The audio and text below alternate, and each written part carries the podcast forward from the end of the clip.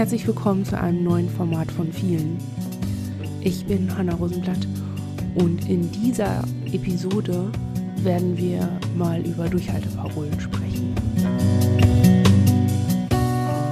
Und zwar habe ich mir dieses Thema vor ein paar Wochen überlegt und habe es dann erstmal zur Seite getan, weil ich mich erstmal prüfen musste, ob ich da was sehe, was irgendwie in meinem Kopf überwiegend passiert oder ob da nicht irgendwie doch was dran ist. Ähm, und zwar geht es darum, dass uns das häufiger passiert, wenn wir emotional bei Twitter schreiben, dass da früher oder später jemand drunter schreibt, bleib stark, keep on fighting. Oder auch irgendwie sowas wie, ähm, deine Heilung ist der größte Triumph. In Klammern über die Täter. Und das lesen wir richtig häufig auch bei anderen Menschen, die offen über ihre Traumafolgeprobleme sprechen oder überhaupt all die Dinge, mit denen sie einfach zu tun haben. Manchmal sehe ich das unter den Posts von Menschen mit Behinderung. Manchmal unter Posts von Leuten, die marginalisiert werden.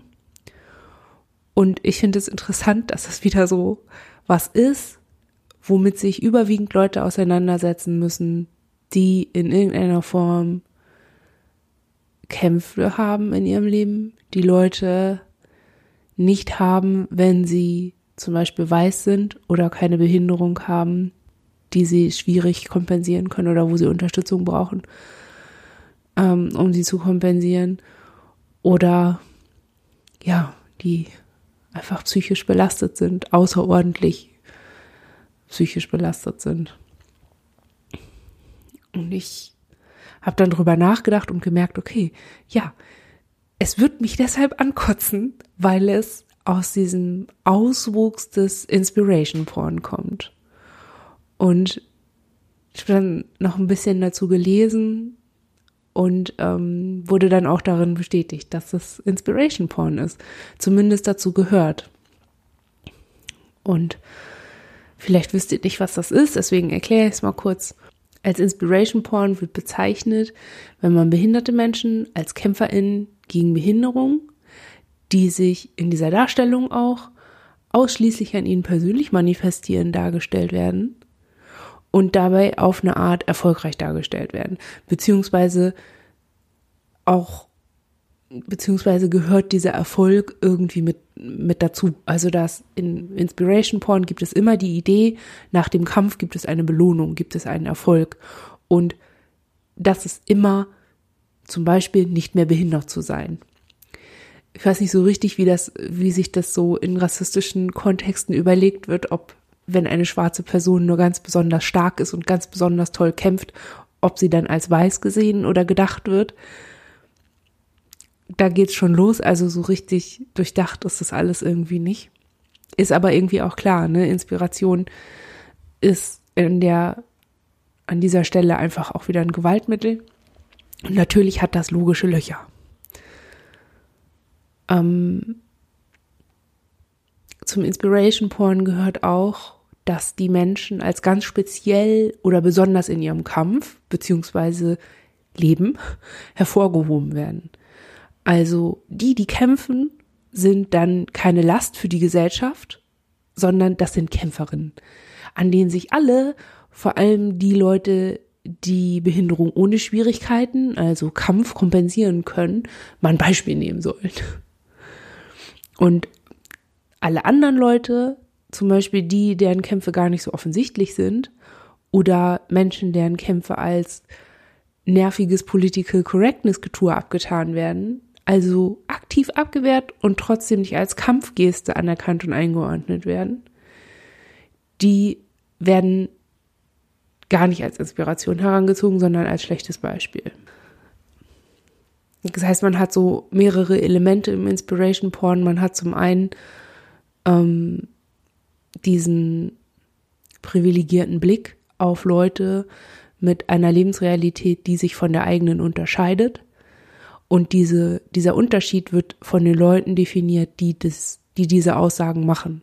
So wenn eine weiße Person einer schwarzen Person sagt, oh, dein Kampf ist so inspirierend und dass du immer dabei bleibst und nicht aufgibst und dabei bleibst, während diese schwarze Person einfach nur existiert und auf Grundrechte pocht, die sie nun mal hat, ähm, also etwas völlig Normales tut und etwas, was absolut nachvollziehbar ist, wenn man ein bisschen im Blick hat, was für Gewalten da greifen und was für Gewalten im Leben dieser Person passieren, dann ist da eigentlich gar kein, gar kein inspirierender Kampf, sondern ein Kampf, der erschrecken sollte und der beschämen sollte.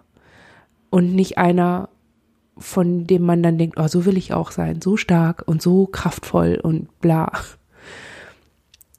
Aber ja, wenn man eben diese Gewalten dahinter nicht erkennt und auch nicht die gesamte Tragweite in der, in dem, in dem Sinne erfasst, dann ist es halt einfach nur richtig toll, dass die Person sich nicht noch einen Schritt genommen hat.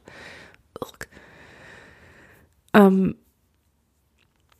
also man hat diesen Blick, dann hat man ähm, die Ignoranz dieser Gewalten, die zu diesen Kämpfen führen, und dann hat man diesen Impuls der Abwehr. Was ich verstehe und was ja in meiner ganzen Zeit als Person, die im Internet bloggt oder twittert und auch eben durch mehr auffällt als einfaches hier, ich habe dieses geschafft und ähm, Gewalt ist schlecht und wir sollten da alle geschlossen gegen kämpfen. Wir schreiben ja auch auf, wie oft wir wie hart auf den Boden aufknallen, wie häufig wir das Gefühl haben, wir fangen schon wieder bei Null an. Oder dass wir das Gefühl haben, uns geht die Kraft aus. Oder dass wir den Eindruck haben, uns an Themen abzuarbeiten, bei denen die Schritte, die wir machen können, so frustrierend klein sind.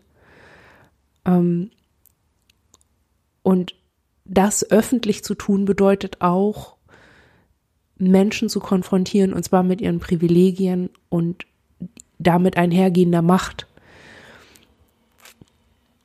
Und entsprechend auch mit ihren, mit ihrer Abwehr dessen klarzukommen. Also immer wenn Menschen mit ihren Privilegien konfrontiert sind, haben sie häufig das Gefühl, ähm, sie dürften diese Privilegien eigentlich gar nicht haben. Und weil sie sie eigentlich gar nicht haben dürften, ähm, kann ja nicht weit sein, dass jemand kommt und es einem wegnimmt oder einen ja. Und ähm, um das zu verhindern, kommt es eben zu dieser Abwehr und damit muss ich mich dann wieder auseinandersetzen.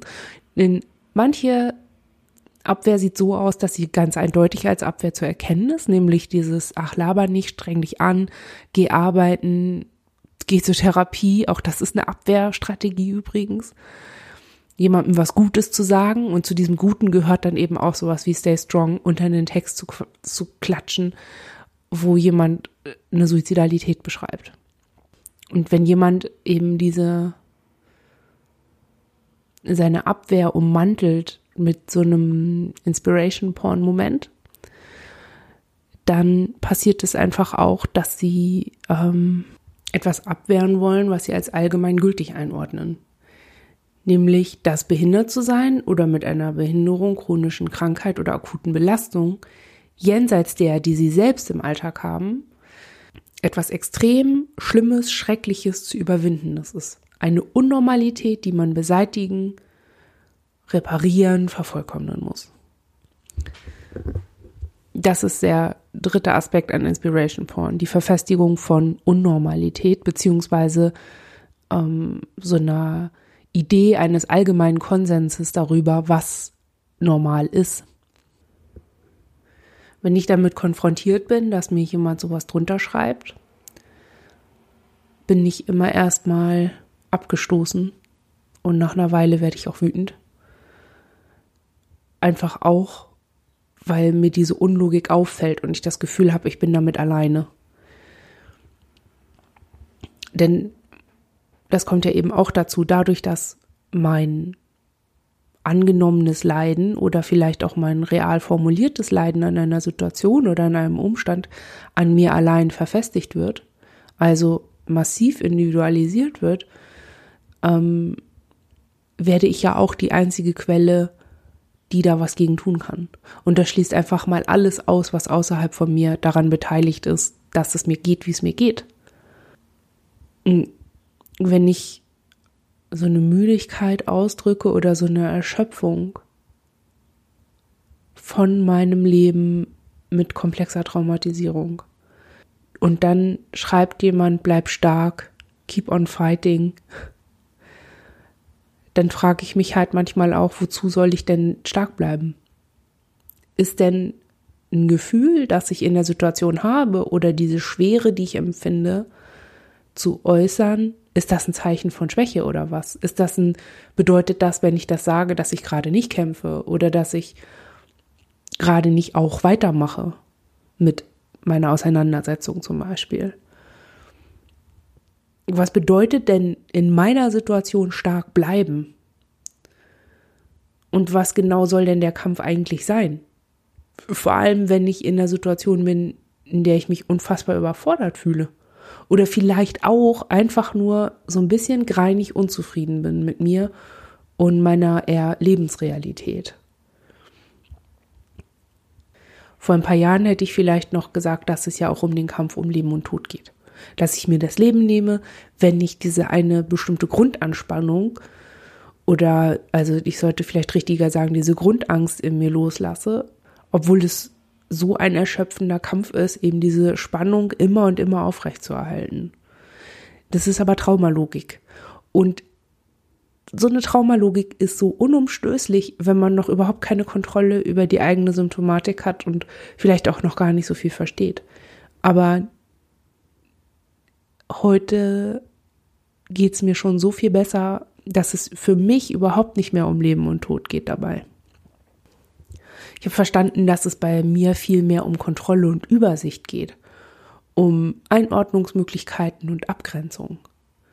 Und das ist eine völlig andere Anspannung und hat weniger mit Kampf als mit Organisation zu tun. Und natürlich bewegt sich das auch noch oft im traumanahen Bereich. Es braucht nach wie vor weniger als bei anderen Menschen, um etwas für mich als potenziell lebensbedrohlich erscheinen zu lassen. Aber es ist einfach überhaupt kein 24-7 Kampf mehr.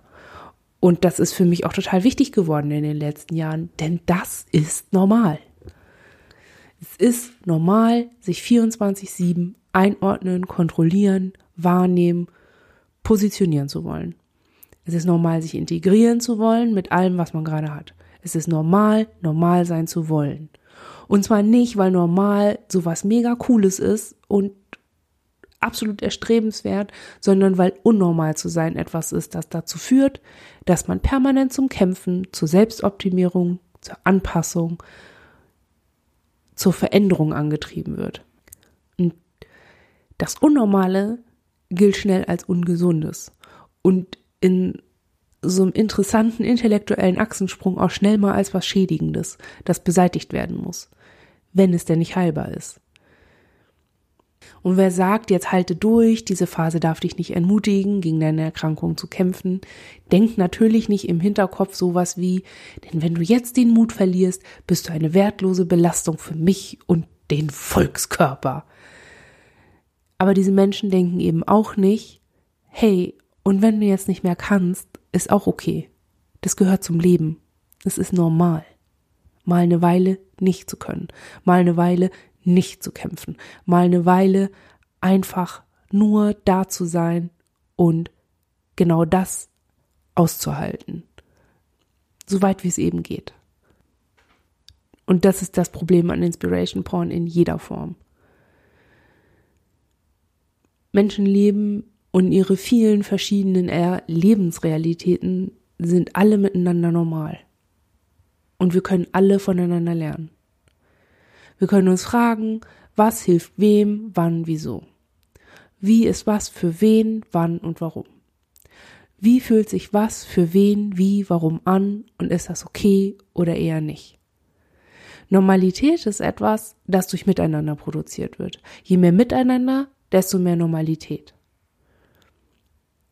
Vermeidung und Abwehr ist kein Miteinander. Das ist ein voneinander weg und übereinander weg.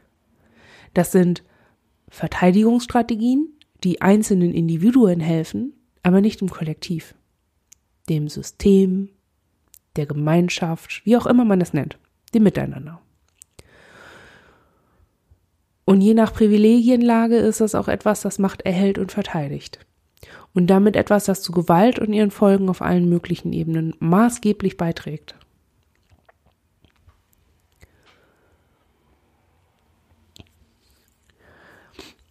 Und was bedeutet das jetzt im Konkreten? Also erstens mal will ich bitte einfach keine Traumakampf-Cheerleader mehr in meinen Twitter-Mentions oder Direktnachrichten oder in meinem Mailpostfach.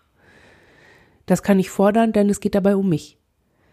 Natürlich will ich sie auch sonst nirgendwo sehen, aber das ist ja nun mal alles nicht mein Space allein. Und es gibt ja auch Menschen, für die es ganz toll ist, so hochgehoben zu werden. Die ziehen daraus Kraft, so unter Heilungsdruck zu stehen und niemals nachlassen zu dürfen, weil ja ihr Leben davon abhängt oder abhängen könnte. Oder sie glauben, dass ihr Leben davon abhängt oder abhängen könnte. Und dann sind da noch die Leute, die einander absichtlich solche Sprüche sagen oder in Sharepics mit Glitzerschrift bei Facebook teilen, weil sie diese Parolen und Gesten als aufrichtige, herzliche Wärme und Zuwendung interpretieren. Was meiner Ansicht nach oft auch eine Traumafolge ist, aber nicht so pathologisiert ist wie Flashbacks oder Depressionen. Ich weiß nicht, was man mit diesen Leuten macht.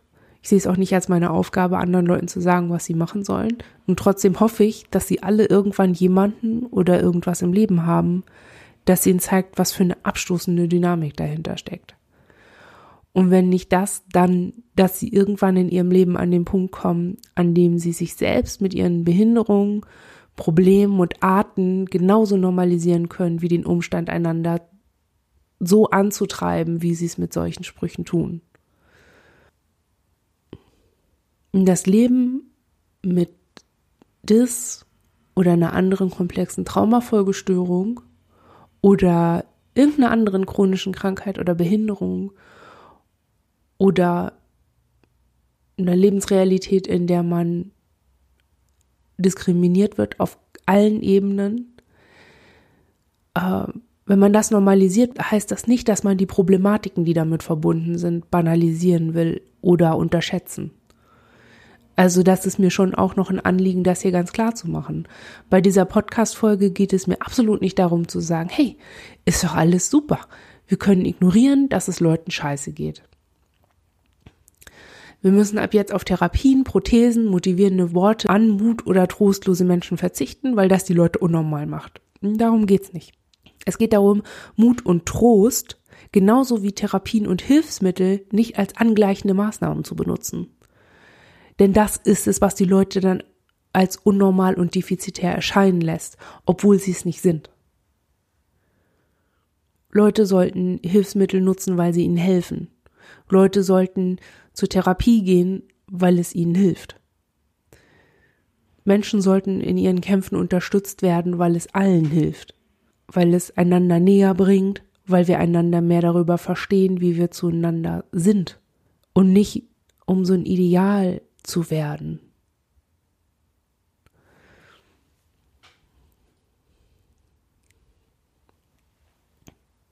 In diesem Sinne. Mir persönlich gefällt Schweigen in solchen Momenten übrigens ganz gut. Wenn ich greinig bin oder erschöpft oder wenn ich das Gefühl habe, überfordert zu sein, dann ist das wirklich gut. Einfach mal nichts zu sagen, was irgendwie ermutigt oder stärken soll, sondern einfach nur so eine Präsenz, in deren Anwesenheit ich meine Gefühle und Ängste äußern kann, ohne dass es was bedeutet. Mehr als das überfordert mich einfach häufig in der Phase von Lösungsfindung.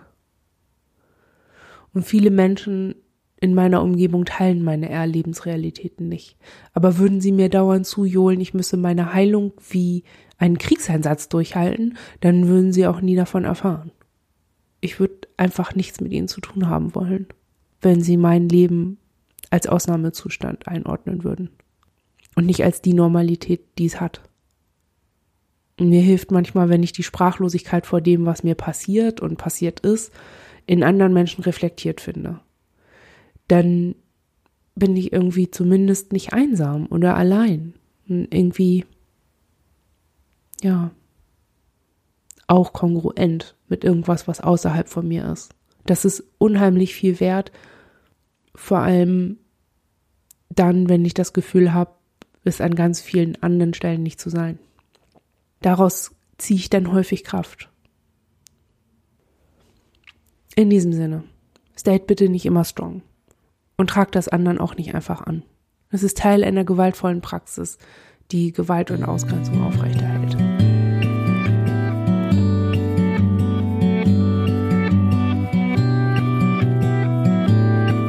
Wenn dir diese Episode gefallen hat, lass uns das gerne wissen. Auf vielesein.de haben wir eine Kommentarfunktion, wo du dich mit Feedback, Themenvorschlägen und Fragen an uns einbringen kannst. Dort findest du auch alle Informationen dieses Podcasts per Überweisung oder über Steady finanziell zu unterstützen. Wir danken fürs Zuhören. Bis zum nächsten Mal.